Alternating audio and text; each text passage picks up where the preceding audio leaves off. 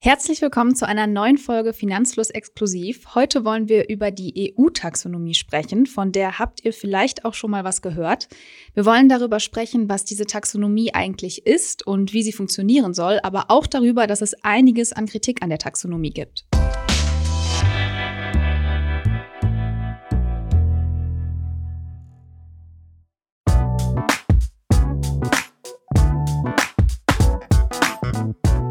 Zunächst einmal möchte ich euch Jule Zentek vorstellen. Jule ist freie Autorin und hat schon so einige Artikel für Finanzfluss geschrieben. Heute führt sie uns durch das Thema EU-Taxonomie. Wer sich schon mal damit beschäftigt hat, herauszufinden, wie nachhaltig das eigene Portfolio eigentlich ist oder vielleicht bewusst nach nachhaltigen Investments gesucht hat, der weiß, das ist oft gar nicht so einfach. Genau, also grün, ethisch, nachhaltig investieren, all diese Begriffe kursieren und meinen oft das Gleiche. Trotzdem ist es als Anleger schwierig herauszufinden, ob ein Investment jetzt wirklich nachhaltig ist oder nicht. Die EU-Kommission wollte Investorinnen und Investoren dabei helfen, mehr Orientierung zu geben und hat deswegen diese EU-Taxonomie entwickelt. Und dazu gucken wir nochmal kurz, was eigentlich die Problematik aktuell mit nachhaltigen Investments ist. Es gibt einen riesigen Wildwuchs an verschiedenen Klassifizierungen. Es gibt ESG, SRI und ESG ist aber nicht gleich ESG und SRI ist auch nicht gleich SRI, sondern da macht so ein bisschen jeder seine eigene Regelung. Es gibt verschiedene Stellen, die einem das zertifizieren, wie man es möchte und das öffnet natürlich Tür und Tor für Greenwashing. Ja, und genau diese Probleme versucht die EU nun mit einer einheitlichen Regelung der EU-Taxonomie zu lösen. Genau, das müssen wir erstmal erklären. Was ist eigentlich genau diese EU-Taxonomie? Was hat es damit auf sich und warum gibt es die eigentlich? Jule, erklär uns das doch mal. Also die EU-Taxonomie soll ein EU-weit allgemeingültiges, Achtung, schwieriges Wort, Klassifizierungsinstrument für nachhaltige Finanzprodukte und Unternehmen sein und ist auch Teil des Green Deals der EU. Äh, sie soll Investitionen in Nachhaltigkeit erhöhen, indem sie sagt, welche Aktivitäten nachhaltig sind und welche nicht und auch welche Grenzwerte dabei gelten. Zum Beispiel gibt es da Regelungen, die sagen, wie viel Emissionen pro produzierter Kilowattstunde Energie noch als nachhaltig gelten. Und sie soll damit auch Sicherheit für Investorinnen schaffen und für Privatanleger, weil die eben vor Greenwashing geschützt werden sollen. Und sie soll auch Unternehmen dabei helfen, klimafreundlicher zu werden, weil eben klimafreundliche Tätigkeiten belohnt werden. Und sie soll auch dadurch dazu beitragen, Investitionen dorthin zu verlagern, wo sie am dringendsten benötigt werden. Genau, laut dieser EU-Taxonomie sollen nachhaltige Unternehmen davon profitieren, weil dadurch dann Investorinnen und Investoren eher gewillt sind, in diese zu investieren, zum Beispiel über einen nachhaltigen Fonds oder ähnliches. Man will also umweltfreundlichen Wirtschaften, Nutzung zum Beispiel von umweltfreundlichen Technologien durch einen solchen Investitionsfokus, der eben Nachhaltigkeit ist, belohnen und unterstützen. Das heißt, es könnte also bald Fonds geben, die sich an diesen europaweit einheitlichen Nachhaltigkeitskriterien orientieren. Aber warum diese Fonds dann wohl erstmal nicht zu 100 Prozent taxonomiekonforme Unternehmen aufnehmen werden, das äh, klären wir später auf jeden Fall noch. Das klingt auf jeden Fall erstmal alles relativ komplex. Dann gehen wir doch jetzt mal auf die Kriterien ein, nach denen hier klassifiziert wird. Ein Kernelement davon sind ja die sechs Umweltziele der EU aus dem europäischen Green Deal. Welche sind das? Also genau, es sind sechs Stück. Also der erste Punkt, da geht es um den Klimaschutz, also die Minderung von CO2-Emissionen. Beim zweiten Punkt geht es um die Anpassung an den Klimawandel. Der dritte blickt auf den Verbrauch und Gebrauch von Wasser- und Meeresressourcen und dass die eben nachhaltig sind. Beim vierten geht es um den Übergang zu einer Kreislaufwirtschaft, also dass mehr Recycling genutzt wird von den Unternehmen. Und äh, Punkt 5, der schaut auf die Umweltverschmutzung, also dass da eben kontrolliert wird und vorgebeugt wird, dass Umweltverschmutzung eben nicht stattfindet. Und das passt auch gut zu Punkt 6. Da geht es nämlich um den Schutz und die Wiederherstellung von Biodiversität und Ökosystemen. Das sind jetzt so die, die Kernelemente, das hast du gerade schon gesagt, Markus. Ja, und um als nachhaltig wirtschaftliche Tätigkeit eingestuft zu werden, muss die wirtschaftliche Tätigkeit eines Unternehmens einen Beitrag zu mindestens einem dieser sechs Umweltziele leisten. Und das ist ganz wichtig. Es darf keinem der anderen Umweltziele signifikant schaden. Also es ist ganz wichtig, dass man zu einem Punkt was ja, beiträgt und dass man die anderen eben nicht irgendwie äh, ja quasi verletzt. Also ich kann jetzt nicht ein Unternehmen sein, das vorbildlich im Bereich Recycling ist, aber ich stelle extrem CO2 schwer irgendwelche Produkte her und äh, emitiere extrem viel CO2, dann, dann wäre ich auch nicht nachhaltig. Genau, also das ist so richtig nach diesem Prinzip, dass No Significant Harm, also es geht wirklich darum, dass man äh, da keines der anderen ähm, ja eben verletzt. Und es ist auch nochmal ganz wichtig, das steht jetzt nicht explizit in diesen sechs Umweltzielen drin, äh, man muss auch äh, das Minimum an Sicherheitsstandards erfüllen. Also da geht es um die UN-Leitprinzipien für Arbeits- und Menschenrechte und die muss man eben einhalten und darf somit keinen negativen sozialen Einfluss haben. Das ist auch nochmal ein wichtiger Punkt, der jetzt aber so äh, nicht in diesen sechs Umweltzielen enthalten ist.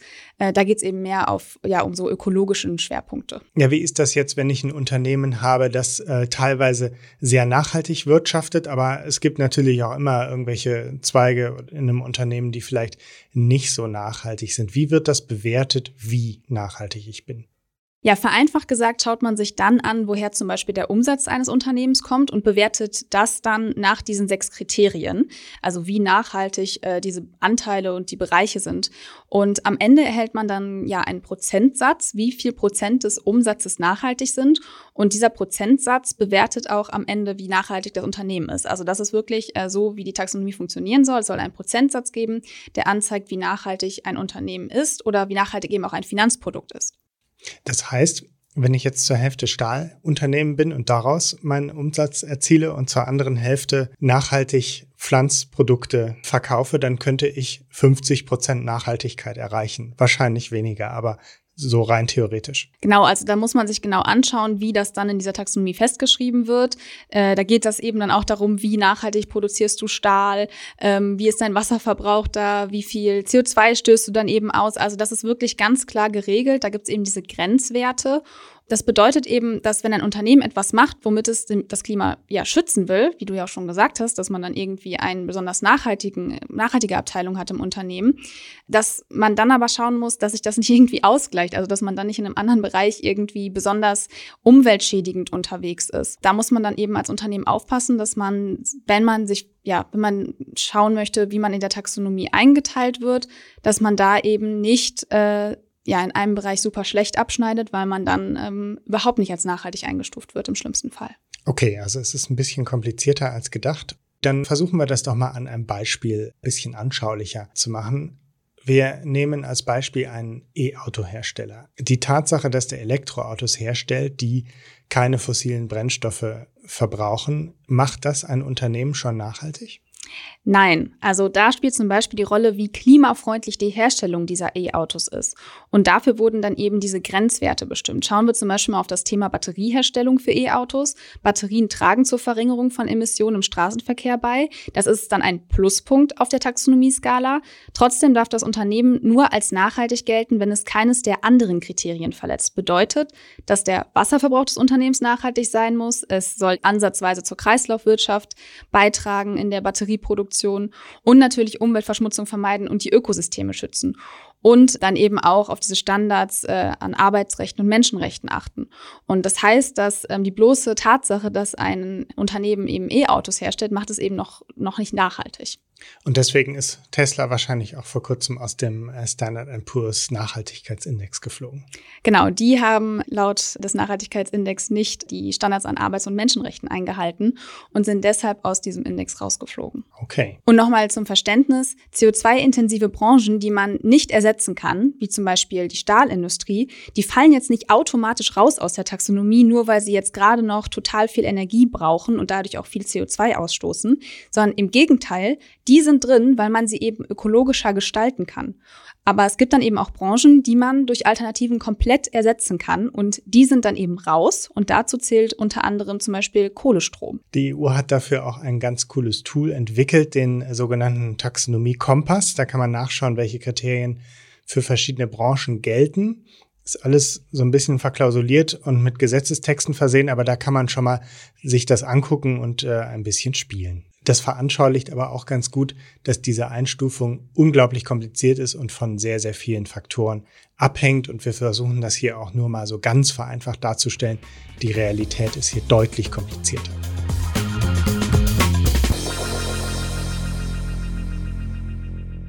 Ja, und eine Frage, die man sich natürlich aus Anlegersicht stellt, ist, wie finde ich heraus, wie ein Unternehmen oder eben auch ein ETF in der Taxonomie abgeschnitten hat?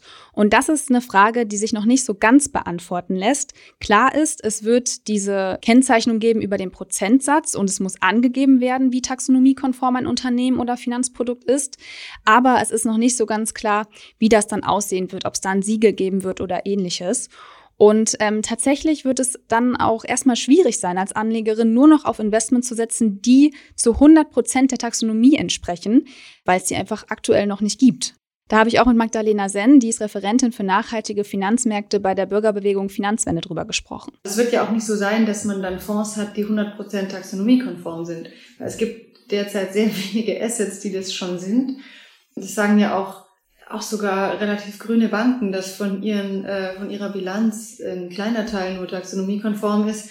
Und da wird man mal sehen müssen, wie das dann bei grünen Fonds ist, wie sich das Angebot überhaupt äh, ausgestaltet, ob man da Dinge findet, die dann wirklich eine hohe Taxonomiequote haben. Vielleicht sagen wir mal irgendwie ein Themenfonds im Bereich Erneuerbare, aber ein, ein, ein breiter Indexfonds wird keine hohe Taxonomiequote haben.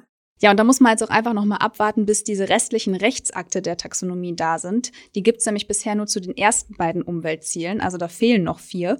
Und wenn dann das komplette Taxonomiepaket steht, das soll 2023 soweit sein, dann werden wir auch wissen, woran Anlegerinnen erkennen werden, wie man da eben oder wie Unternehmen und dann eben auch Finanzprodukte in der Taxonomie abgeschnitten haben.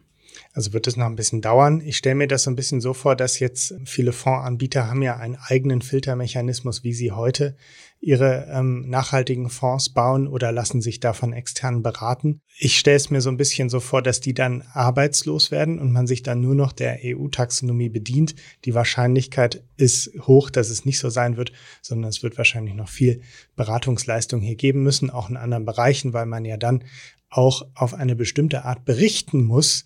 Und da kommen wir jetzt zu dem Thema, für welche Unternehmen diese Taxonomie eigentlich gilt. Also grob gesagt gilt die Taxonomie bisher für drei Gruppen. Das sind unter anderem Unternehmen mit über 500 Mitarbeitern, die unter die nicht finanzielle Berichterstattung fallen. Also die müssen darüber berichten ähm, wie ihre nicht finanziellen ja, Kennzahlen zustande kommen. Dann ähm, sind auch Finanzinstitute dran, auch die Anbieter von Berufsrenten, die eben Finanzprodukte in der EU anbieten und vertreiben. Das heißt, das sind auch Finanzinstitute, die den Sitz vielleicht außerhalb der EU haben. Und dann gilt die Taxonomie auch noch für die EU selbst und deren Mitgliedstaaten. Also die äh, müssen sich auch jetzt irgendwie daran orientieren, wenn es zum Beispiel um öffentliche Maßnahmen geht oder Standards für zum Beispiel Nachhaltigkeitslabel für grüne Finanzprodukte. Das bedeutet, wenn ich jetzt in eine von diesen drei Gruppen falle und sage, nö, ich habe eigentlich keinen Bock, das ist mir zu teuer, da jetzt noch extra Berichterstattung zu machen. Ich bin eh ein äh, durch und durch schmutziges Unternehmen. Ich, äh, ich belasse es dabei. Kann ich mich dann davor drücken? Nee, das ist jetzt wirklich Pflicht. Also äh, kein Bock gibt's da quasi nicht. Die müssen darüber berichten. Und aktuell fallen in Deutschland vor allem große kapitalmarktorientierte Unternehmen darunter, eben aber auch zahlreiche große Banken und Versicherungsunternehmen. Ähm, aber man kann jetzt schon davon ausgehen, dass immer mehr Unternehmen über die Taxonomie und über ja die Kriterien Bericht erstatten werden. A, weil die Berichtspflicht ausgeweitet werden wird, aber auch, weil viele Unternehmen das wahrscheinlich freiwillig tun werden, weil die nämlich sehen werden, dass äh, sie davon vielleicht auch profitieren, wenn sie so Nachhaltigkeitsstempel bekommen und dadurch natürlich auch Investorengelder einfacher bekommen können. Zumal das ein Nachhaltigkeitsstempel sein wird, der auf der ganzen Welt einmalig ist, denn es hat noch nie ein, über eine so große Fläche und einen so großen Kapitalmarkt einheitliche Klassifizierung von Nachhaltigkeit gegeben. So, ab wann gilt jetzt die EU-Taxonomie? Wir haben gehört oder teilweise in den Nachrichten vernommen, die wurde jetzt vor kurzem verabschiedet. Was kommt als nächstes? Was jetzt vor kurzem verabschiedet wurde, sind nochmal die Rechtsakte von den ersten beiden Umweltzielen und äh, diese Berichtspflicht für die Taxonomie, die gibt es aber tatsächlich schon seit dem 1. Januar 2022, aber eben nur für diese ersten beiden Umweltziele und bisher auch nur in vereinfachter Form. Heißt, bisher mussten die Unternehmen eigentlich nur angeben, welche Teile von ihrem ja, Geschäft unter die Taxonomie fallen, also taxonomiefähig sind, so schön nennt man das. Und ab 2023 sollen dann auch die anderen vier Bereiche hinzukommen und es soll quasi voll berichtet werden. Und dann müssen die Unternehmen und Banken auch sagen, welche Tätigkeiten eben auch taxonomiekonform sind. Also dann greift das ganze Konstrukt wirklich und dann wird man auch sehen, welche Unternehmen dann eben nachhaltig sind und welche nicht. Und vielleicht auch noch ganz spannend, die Unternehmen müssen im Rahmen ihrer nicht finanziellen Erklärung berichten. Das haben wir gerade schon einmal erwähnt. Und das ist zum Beispiel der Nachhaltigkeitsbericht. Der wurde eben übrigens auch gerade von der EU reformiert oder im Geschäftsbericht. Und ähm, sie müssen dann zum Beispiel angeben, wie EU-taxonomiekonform der Anteil ihres Umsatzes ist, der Teil der Investitionsaufgaben und des Betriebsaufwandes. Und da gehören auch so Informationen zu, wie ein Unternehmen sich weiterentwickeln will und welchen Einfluss ein Unternehmen auch eben auf so Umweltfragen hat. Also die müssen da echt ein bisschen, bisschen erzählen, was sie so treiben. Deswegen stellt sich natürlich als nächstes die Frage, ob die EU-Taxonomie eine gute Idee ist. Ich ordne das mal so ein bisschen ein. Ich habe ja schon anklingen lassen, das ist natürlich weltweit eine einmalige Klassifizierung. Deswegen würde ich sagen, zunächst ist es erstmal positiv, dass man sowas äh, überhaupt hat. Es ist eine gute Idee, so ein Klassifizierungstool für nachhaltige Investment zu haben, das vor allem im Gegensatz zu anderen Tools auch transparent und einheitlich ist, wie gesagt, und nach bekannten Kriterien bewertet. Ja, und aktuell herrscht da ja auch einfach immer noch viel Chaos, aber gleichzeitig steigt das Interesse nach nachhaltigen Geldanlagen, also seit Jahren. Und es gibt zum Beispiel den Marktbericht des Forums Nachhaltige Geldanlagen und äh, laut dem waren Ende 2021 rund 500 Milliarden Euro nachhaltige Geldanlagen investiert. Also das zeigt auch so ein bisschen, die Leute wollen in nachhaltige ETFs und Unternehmen eben investieren und da kann die Taxonomie natürlich bei helfen.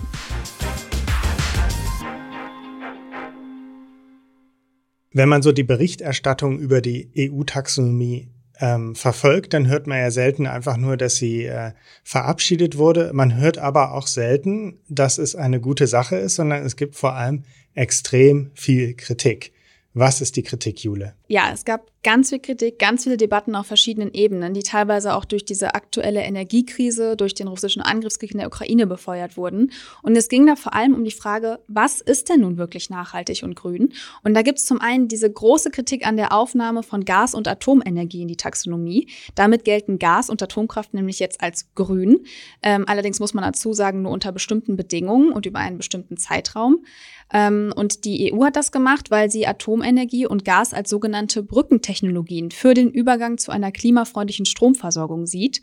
Das ist aber auch ein ganz spannender Punkt für Anlegerinnen. Atomenergie und Gas müssen gesondert gekennzeichnet werden. Also das heißt, wenn ich als Anlegerin auf keinen Fall in Atomenergie oder Gas investieren will, dann soll ich das auch herausfinden können. Das heißt, als Fondsprodukt äh, schreibe ich dann in meinen Titel rein EU-Taxonomie 30 Prozent plus Nuclear oder sowas, beziehungsweise wahrscheinlich steht es dann eher im Factsheet und nicht im Titel.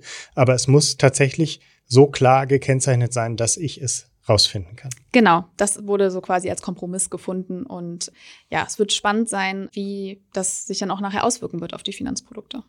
Ja, dann gibt es noch einen weiteren Kritikpunkt, nämlich, dass die EU-Taxonomie ja eigentlich nur so den Status quo heute abbildet, was ist grün und was ist nicht grün. Warum wird das kritisiert? Ja, also die Taxonomie sagt eben nur, was jetzt nachhaltig ist und was eben nicht nachhaltig ist. Heißt, es gibt da keine weiteren Abstufungen. Magdalena Senn hält deshalb eine weitere Kategorie in der Taxonomie für sehr sinnvoll. Die Kommission hätte ja auch ein, eine Erweiterung der Taxonomie mit einer Transformationskategorie vorschlagen können. Industrien, die wirklich auf dem Weg sind, sich anzupassen, aber eben noch nicht ganz da sind.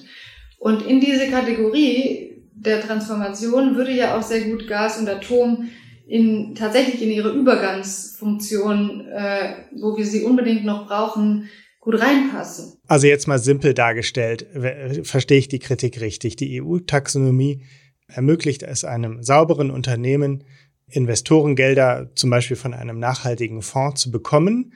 Wenn ich jetzt aber ein schmutziges Unternehmen habe und ich sage, ich möchte gerne nachhaltiger werden, dann habe ich ja erstmal das Problem, dass ich vielleicht auf dem Kapitalmarkt mehr Schwierigkeiten habe, Geld zu bekommen. Und hier fehlt jetzt irgendwie eine Komponente zu sagen, ich möchte mein Unternehmen transformieren zu einem nachhaltigeren Unternehmen. Wie komme ich jetzt an nachhaltiges, zweckgebundenes Geld, das mir dabei hilft. Das wird hier nicht dargestellt. Ist das richtig? Genau. Und so eine Transformationstaxonomie, wie Frau Sensi zum Beispiel vorschlägt, die könnte eben auch bewerten, wie sich so ein Unternehmen entwickelt, was jetzt noch schmutzig ist, aber gerne auf klimafreundliche Prozesse umsteigen will. Und ähm, man könnte dann auch sich anschauen, welche Ziele hat denn so ein Unternehmen? Wo investiere ich denn da überhaupt rein? Und das könnte man mit so einer Transformationstaxonomie für Anlegerinnen transparenter machen. Und ähm, das wäre natürlich auch für Unternehmen eine Möglichkeit, ihren Transformationsprozess zu kommunizieren. Also man könnte zu diesem Siegel nicht nachhaltig noch Komma, aber wird bald nachhaltig hinzufügen. Genau. Und es gibt tatsächlich noch einen Punkt, der da auch kritisiert wird, dass nämlich zum Beispiel einfach nur geschaut wird, ähm, wie nachhaltig ist ein Unternehmen in Bezug auf Umwelt und Klima. Aber da gibt es ja natürlich noch viel mehr. Also man könnte sich auch noch mal genauer anschauen, wie ein Unternehmen im sozialen Bereich abschneidet. Also es gibt zwar diese Mindeststandards für Arbeits- und Menschenrechte, aber da könnte man natürlich noch mal viel tiefer schauen. Und tatsächlich war das auch so ein Grundgedanke. Also das stand auch in dieser ursprünglichen Verordnung zur Taxonomie. Aktuell ist aber noch nicht so klar, ob es da jetzt noch mal so eine, ja sagen wir mal, soziale Taxonomie geben wird. Aber was immerhin klar ist, ist, dass man diese Taxonomie immer weiterentwickeln kann und vor allem auch erweitern kann. Das heißt, das kann später noch ausdifferenzierter werden und wer weiß, vielleicht kommt ja dann sowas wie eine Transformationstaxonomie oder eine soziale Taxonomie noch hinzu. So, jetzt ist natürlich die Frage, was bedeutet das für uns Anleger? Die Taxonomie bietet uns Anlegern in der Hinsicht ein Mehrwert, als dass sie weitere Informationen zu Unternehmen und damit Finanzprodukten liefert. Sie hilft uns dabei, die Entscheidung zu fällen, welches Unternehmen ist jetzt nachhaltig und welches nicht. Wie grün sind die Unternehmen aktuell schon und Anbieter von Finanzprodukten zeigen damit, welcher Anteil an Investments in ein Finanzprodukt nachhaltig ist. Die Taxonomie ermöglicht also uns quasi so eine Nachhaltigkeitsquote von einem Unternehmen zu bestimmen und dann kann man anschließend auch Finanzprodukte bauen, die beispielsweise zu 50 Prozent nachhaltigen Umsatz beinhalten oder zu 30 Prozent oder zu 90 Prozent und so weiter. Ja, und mit Blick auf die Unternehmen bedeutet die Taxonomie erstmal vor allem einiges an Aufwand, weil die natürlich jetzt viel mehr über ihre Nachhaltigkeitsbemühungen berichten müssen. Das kann für viele Unternehmen, die zum Beispiel bereits auf klimafreundliche Prozesse gewechselt sind, aber auch eine Chance sein, weil die sich eben dann von anderen Unternehmen auch abheben können und dann auch interessanter für Investorinnen werden. Und darüber habe ich auch noch mal mit Magdalena Sen gesprochen. Naja, der Gedanke ist ja, dass die Taxonomie, ähm, dadurch, dass sie benennt, was nachhaltig ist, für den Finanzmarkt, womit dann sozusagen die, die Nachfrage nach grünen Finanzprodukten gedeckt wird, gleichzeitig einen Anreiz schafft für Unternehmen auf der realwirtschaftlichen Seite zu sagen, das sind die Dinge, die wir jetzt verstärkt in Angriff nehmen sollten, weil da äh, haben wir hoffentlich dann auch irgendwann günstigere Finanzierungskonditionen und das sollten wir machen. Und damit, glaube ich, ist es schon so ein so ein, hat es so eine Signalwirkung, weil sozusagen angezeigt wird, hier, das sind die, das sind die Zukunftsdinge. Ja, und das heißt, Nachhaltigkeit wird immer mehr zu einem Muss bei Unternehmen und auch kleine und mittlere Unternehmen werden in Zukunft mehr Infos zur eigenen Nachhaltigkeit vorlegen müssen auf der einen Seite, aber es eben auch freiwillig tun, um an Investorengelder zu gelangen. Und aus Sicht von Unternehmen wird dann natürlich auch noch spannend sein, wie sich die Taxonomie am Ende auf die Kreditvergabe zum Beispiel auswirkt. Also da ist noch viel, viel drin, wie das Unternehmen in Zukunft begleiten wird, diese Taxonomie.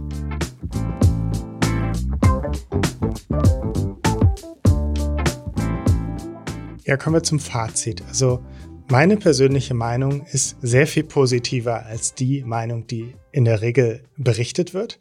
Ich halte die EU-Taxonomie für einen extrem weiten Wurf, wie wir den bisher noch nicht hatten. Sie hat einige Schönheitsfehler, wie zum Beispiel die Frage mit Atomkraft und Gas.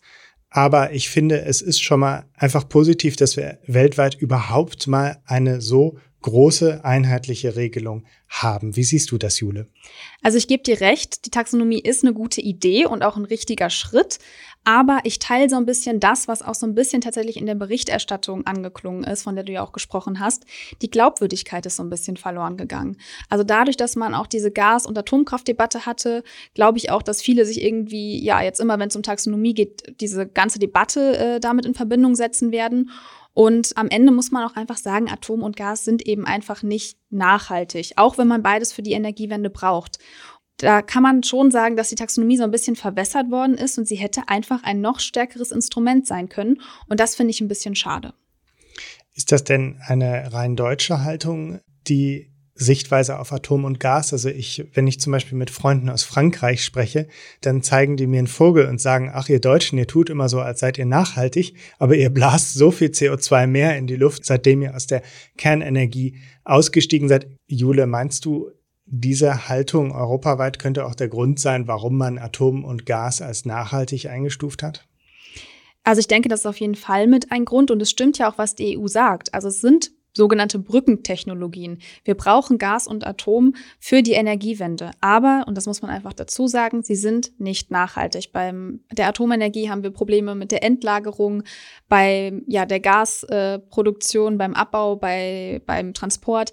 Da entsteht Methan. Also das ist beides nicht nachhaltig im Sinne von, wie wir nachhaltig sehen. Und das, wenn man sich mal die Umweltziele anguckt, über die wir hier sprechen, die ja die Taxonomie ausmachen, dann verstoßen Atom und Gas gegen diese Umweltziele. Und das ist tatsächlich tatsächlich auch von verschiedenen Gutachten bestätigt worden, also zum Beispiel vom österreichischen Klimaministerium. Und Österreich und zum Beispiel auch Luxemburg wollen tatsächlich auch gegen diese Taxonomie klagen, weil sie sagen, diese Aufnahme von Gas und Atomkraft ist rechtswidrig.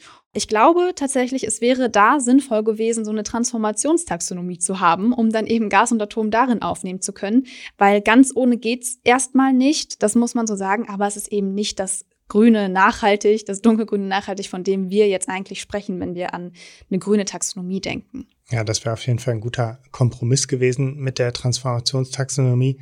Da ist auf jeden Fall noch viel Musik drin. Das Gute ist ja auch, man kann sowas ständig weiterentwickeln.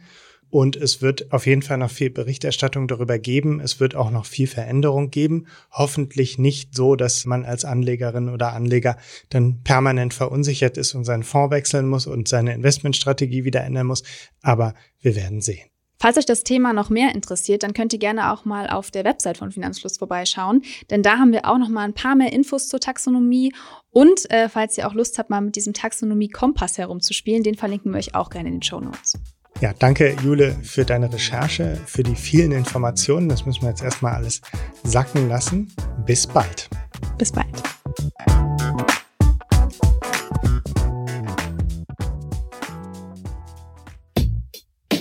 Ich hoffe, diese Podcast-Folge hat dir gefallen. Wenn ja, dann zöger doch nicht in deinem Umfeld über diesen Podcast zu sprechen, bei Freunden und Bekannten. Ich denke, es gibt auch in deinem Umfeld viele Menschen, die sich für das Thema finanzielle Bildung interessieren oder interessieren sollten. Wenn du auf iTunes bist, würden wir uns auch freuen, wenn du uns eine positive Bewertung dalässt. Das hilft uns, den Podcast noch einfacher auffindbar zu machen.